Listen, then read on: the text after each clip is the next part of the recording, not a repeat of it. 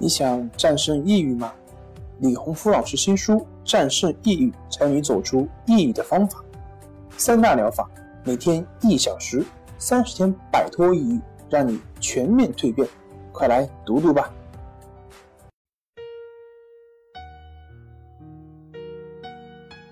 病友的深夜独白，你能看到自己的影子。你在说，我。在听。如果你想和我聊聊你的故事，请添加微信 s u 九九一二三四五六七八九。大家好，欢迎来到重塑心灵，我是心理咨询师曹春霞。今天我们来聊一聊由失恋造成的抑郁失眠，有办法走出来吗？佳佳失眠有一年了。一年前，因为失恋引起情绪低落，持续到现在，一直无法从自卑抑郁中走出来。他从失恋的那天开始，人一直很消极，觉得自己不够优秀，尤其是这些日子，半夜醒来就再也无法入睡。胡思乱想的，一直持续到天亮。听再多放松的音乐也不管用了。然后去医院检查，医院给开了安神的中药，一直在喝，但并没有多少好转，却也不敢停，停了更睡不着。由于长期的失眠，精神状态不好，工作。已经受到了很大的影响，总是陷在对过去的回忆中无法自拔。佳佳说：“男友是我的初恋，我们交往了三年，但感情一直是不温不火的那种。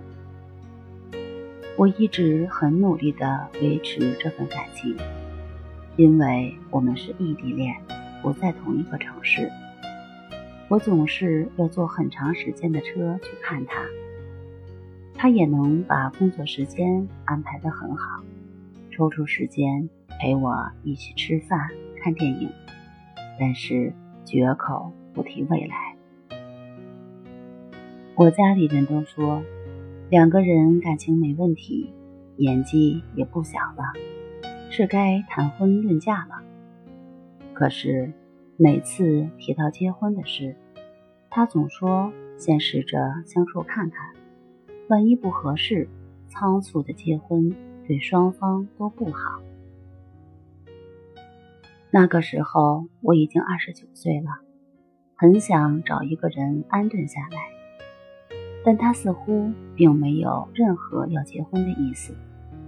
我那时候特别的绝望。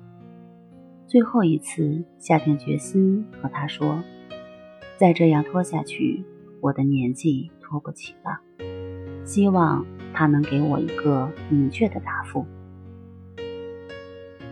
他犹豫了好久，才回答说：“要考虑一段时间。”我问他：“考虑一段时间是指多久？”他开始沉默不语。从他第一次表现出犹豫的时候，我的心就凉了，开始失眠。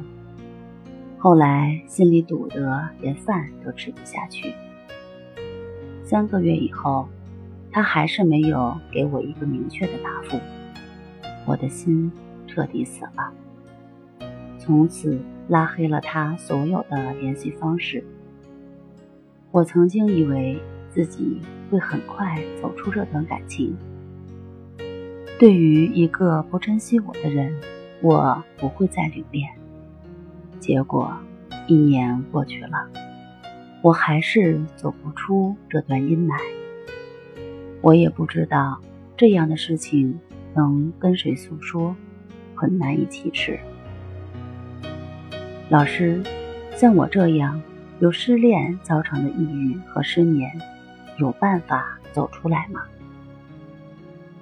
答案是当然有。影响人情绪的不是这个事件本身，而是我们对这个事件所持有的观点和看法。